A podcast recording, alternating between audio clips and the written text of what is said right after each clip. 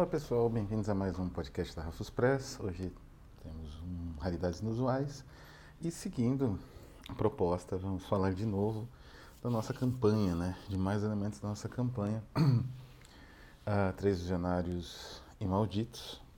É uma campanha, como já mencionei algumas outras vezes em vídeo, bastante difícil. Né? Temos aí ainda um mês para tentar, né, digamos assim, fechar a conta da, da campanha. Então, peço ajuda a todos.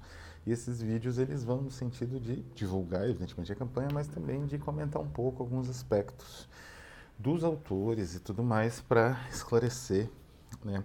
Por conta até de serem autores, como já comentamos várias vezes, né? tanto eu quanto o Natan, né, da Contravento, é, autores não tão conhecidos, obras uh, menos menos citadas, né? Uh, mas que tem uma importância imensa. E a gente vai meio que definindo esse espaço, definindo cada, digamos assim, os elementos né, da campanha em si. E hoje a definição é da ideia do visionário. Né? Se vocês procurarem no dicionário, o visionário é aquele indivíduo que ou ele é conhecido por ter ideias, é, por ter, ter visões, quer dizer, ele vê coisas que ninguém vê, ou então ele tem uma, digamos assim, ele percebe coisas, uh, ou ele imagina, digamos assim, coisas que têm um espectro, né, uma, um, digamos assim, um alcance muito amplo, amplo demais, então é, ultrapassa a possibilidade factível, ou estão muito adiante, às vezes adiante demais e nunca se chega nisso, né? Então, é um adjetivo que hoje é usado para tudo, né? O Elon Musk, visionário. Uh, eu me lembro que assisti um filme horrível, é Sucker Punch, de Zack Snyder. Eu ganhei o ingresso. Mas eu me lembro que as propagandas falavam de visionário, de... não se usa mais isso, pra, pelo menos para Zack Snyder. Mas para isso tem uma ideia, né, de como esse, esse adjetivo virou um, um conceito vazio e, enfim, até muita gente deve achar até meio bizarro usar, mas na verdade ele não é tão vazio assim. Existe uma possibilidade da gente identificar uma, uma forma visionária na composição do material literário, pelo menos desde o Renascimento até hoje, e é o que eu vou fazer hoje aqui nesse Raridades Inusuais. Porque é interessante a, a função do visionário, né? Eu comentei em alguns momentos, inclusive no vídeo anterior que é sobre o Baudelaire, é, como o indivíduo maldito ele se coloca contra a sociedade deliberadamente. E não é que ele busque uma redenção de classe ou busque um, não é, uma identificação de um grupo minoritário ou de um grupo de pessoas assim oprimidas como ele. Ele se reconhece oprimido, de fato. Ele até colabora, né? É, célebre né, a ideia, a imagem né, do, do Baudelaire na Revolução de 1848, num cruzamento com um fuzil, exigindo o fuzilamento do padrasto dele, ou do próprio Cruz de Souza, né? Sempre bom mencionar. Mas não é, ele não é obrigado a isso. ele vai sempre na contramão mas ele não é obrigado a se associar a nada. Né? E o visionário em si? O visionário, é, ele é um produto do século, pelo menos do Renascimento, né?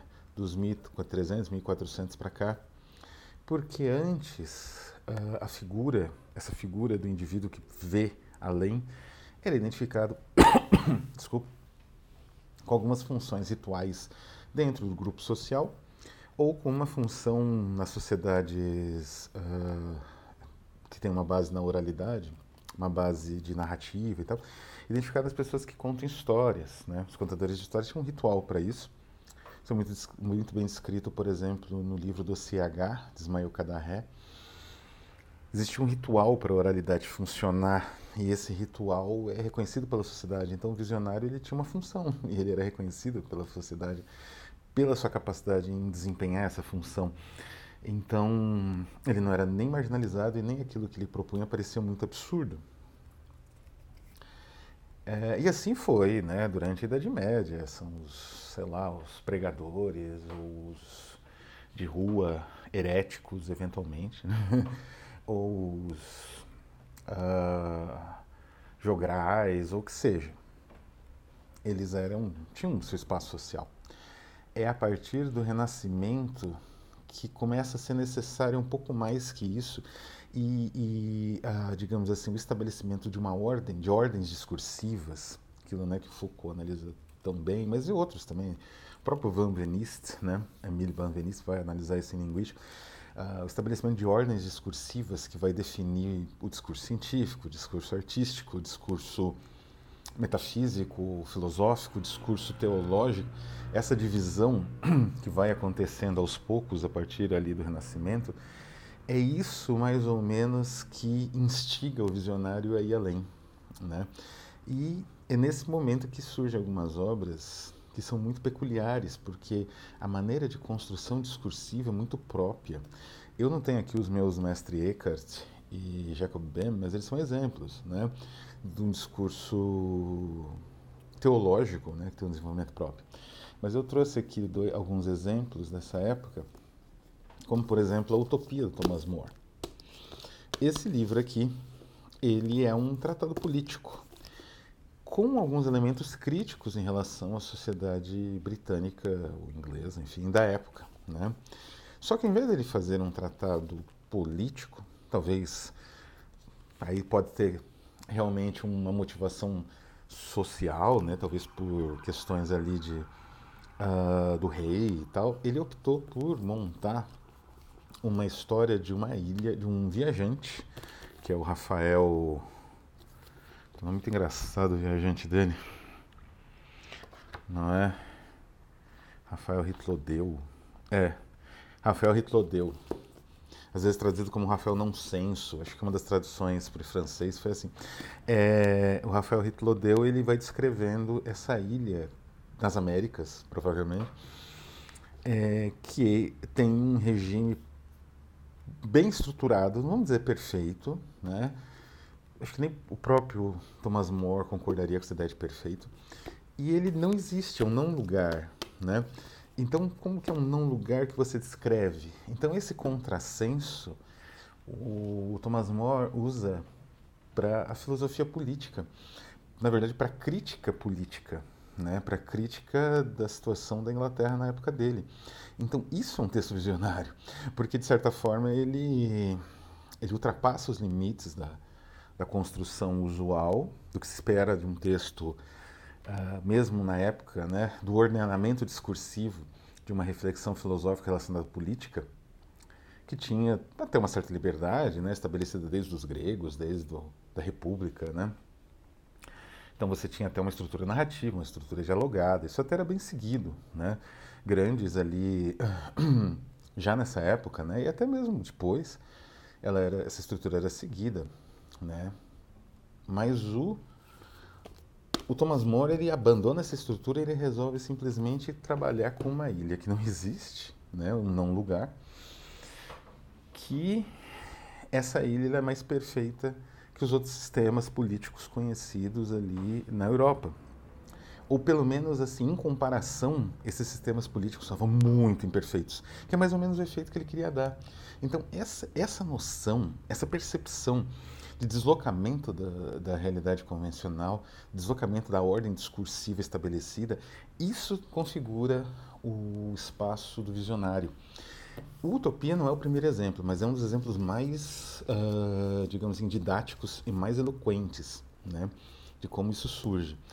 Um outro exemplo bastante eloquente dentro aí do, da, da discursividade do que seria a comédia, né? O, aquela, aquele elemento baixo da, digamos assim, da, da arte, né? Da, dos estabelecido ali na poética aristotélica, né? Quer dizer, a comédia é comédia, né?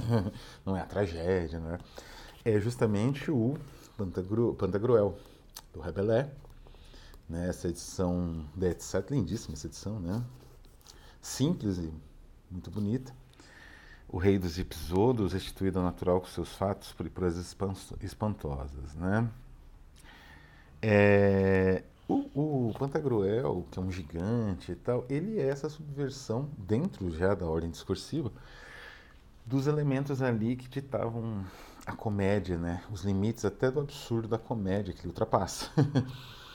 Tanto com o Pantagruel quanto o Gargantua, né? Quer dizer, é, é, é, são narrativas muito, muito sofisticadas, mas também muito é, que trabalham muito um aspecto quase que lúdico da própria construção da linguagem, muito à frente do seu tempo, nesse sentido também visionário, mas principalmente que rompia com essas definições da poética clássica que eram seguidas religiosamente na época do Rabelais e são seguidas quase que até hoje, em muitos casos aí, né? É, com essa obsessão por divisão em, em atos da, dos filmes, né? Esse, esse tipo de coisa que temos aí na cinematografia atual, especialmente, né? Então, o Rabelais vai muito longe nesse sentido e estabelece um, uma subversão extrema, né? E uma das obras primas do mundo, como o próprio Utopia, né? E é interessante que aqui temos uma subversão dentro do ordenamento também, enquanto que aqui você uh, subverte o discurso científico, aqui você subverte o discurso literário, retira aquilo que deveria estar embaixo, né? Ele joga mais para cima com novos elementos, né? Você torna aquilo complexo, não é? De uma tal maneira como não era esperado que fosse, né? Já passando para o século 17 e 18, nós temos esse trabalho que eu traduzi. Essa aqui é a tradução né, da Escotilha, que é o livro de Margaret, Margaret Cavendish, O Mundo Resplandecente. É um livro incrível. Ele tem de certa forma, uma estrutura semelhante à Utopia, mas é uma história de um barco. É uma história, na verdade, de uma descoberta de um outro mundo. Né? É uma, uma mulher que é sequestrada e aí ela vai para um outro mundo. Então ela acaba sendo levada né, para um outro mundo e nesse mundo os seres eles têm é, eles são antropomórficos, né? Eles são meio ursos, meio seres humanos, meio moscas, meio seres humanos, tem de tudo. E é um romance incrível porque uma narrativa incrível porque de certa forma ela amplia muito o escopo daquilo que é apresentado no Utopia. porque o Utopia é uma crítica política. Aqui é praticamente um sistema filosófico que ela define, totalmente visionário a partir dessa estrutura igualmente visionária, né? desse mundo resplandecente, desse mundo desses seres mágicos, né, ou fantásticos. É... E como eu falei, isso, digamos assim, agride aquela estrutura de ordenamento discursivo que diz que um texto filosófico tem que seguir determinadas normas discursivas, um texto de filosofia especulativa que seja precisa seguir outras e por aí vai. Então, os grandes visionários, eles, digamos assim, romperam esse ordenamento, essa norma, né? E antes de chegar nos nossos atuais, eu vou mencionar mais dois aqui. Um deles é o esse é, é o Emanuel Swedenborg. Esse aqui é um livro da Swedenborg Society a respeito do maior de todos os discípulos de Swedenborg, que também está aqui, que é William Blake, né? O Swedenborg, ele era um, já mencionei várias vezes, esse, esse homem, ele tem uma, ele era uma espécie de homem renascentista, né? Ele era um, tinha múltiplos talentos, era um polímata, e ele teve uma crise, uma célebre crise espiritual, e ele deixou de fazer, ele teve, é, assim, ele fez vários experimentos que é, bem avançados em, em ciência, de vários ramos da ciência da época, de é, mineralogia, até umas questões de anatomia mesmo. E ele abandonou tudo isso para escrever livros místicos, livros com interpretação dos evangelhos. E é muito célebre a visão que o Swedenborg tinha, a, a, a, digamos assim, a, a, crise espiritual que ele teve foi uma crise alucinatória, quando ele estava jantando numa, num pub inglês. é até meio grotesco, mas assim, muito é, significativo ao mesmo tempo, né? E ele tinha uma visão das, de que céu e inferno meio que compartilhavam os espaços, né? E, e, dependia da percepção de cada espírito. Então, o que um espírito entendia como céu, para outro era inferno, naquele mesmo espaço. Então, é uma teoria que influenciou muito o espiritismo, porque na concepção dele, esses espíritos, digamos assim, continuam meio que convivendo num plano maior, mas semelhante ao plano humano, que é mais ou menos é a ideia do kardecismo, né? Então ele foi extremamente revolucionário e inspirou, ainda que no início negativamente, né, o Blake mais criticava, é um dos maiores poetas, né, da, da poesia inglesa, da história, né, da poesia em língua inglesa, que é o William Blake, que aproveitou essa visão, né, essa concepção do Swedenborg revolucionário e foi mais longe, né? Com uma mitologia própria. E isso para falar de todos os assuntos, né? Quer dizer, é, é interessante porque ele criou mitos para comentar de questões políticas, de questões estéticas, de questões da atualidade né? que ele vivia. Então, é como eu falei, né? A, a, forma de entendimento dos produtos discursivos, né? Por exemplo, olha, isso tudo aqui é um discurso estético, né? Isso daí foi totalmente bagunçado pelo Blake, né? E ele ainda restituiu formas de construção, né, de, de edição, que eram medievais. Né? Ele fez isso antes do Morris, inspirou o Morris. William Morris, que é outro que eu comento bastante aqui. E, então, por, por aí, é claro que eu poderia ter tra né, trazer aqui para vocês uns 50 outros exemplos, mas por aí dá para entender o que é um visionário, né? Alguém que perturba a ordem discursiva, a convencionalidade dos discursos, a maneira como esses discursos são estruturados para não ter conflito, né? não ter ruído, o entendimento ser claro. Né? O visionário não gosta disso. Esse é o verdadeiro visionário. Não é o Elon Musk, não é o Zack Snyder, é alguém que trabalha a, discursividade de uma forma muito instigante. E é isso que nós temos nos três visionários e, e malditos, né? que eram as duas coisas, tanto malditos quanto visionários. O, se o Victor Segalen, por um lado, ele constrói uma narrativa que é o ouvido, né, quer dizer, a audição é mais importante que a visão, que é um caso muito raro na literatura, né, isso tira, desestrutura toda a forma de compreensão, aproxima um pouco né, a, literatura daquilo que o Auerbach vai falar no, no Mimeses a respeito do Velho Testamento Bíblico, né? que tem uma voz que chama e a pessoa responde.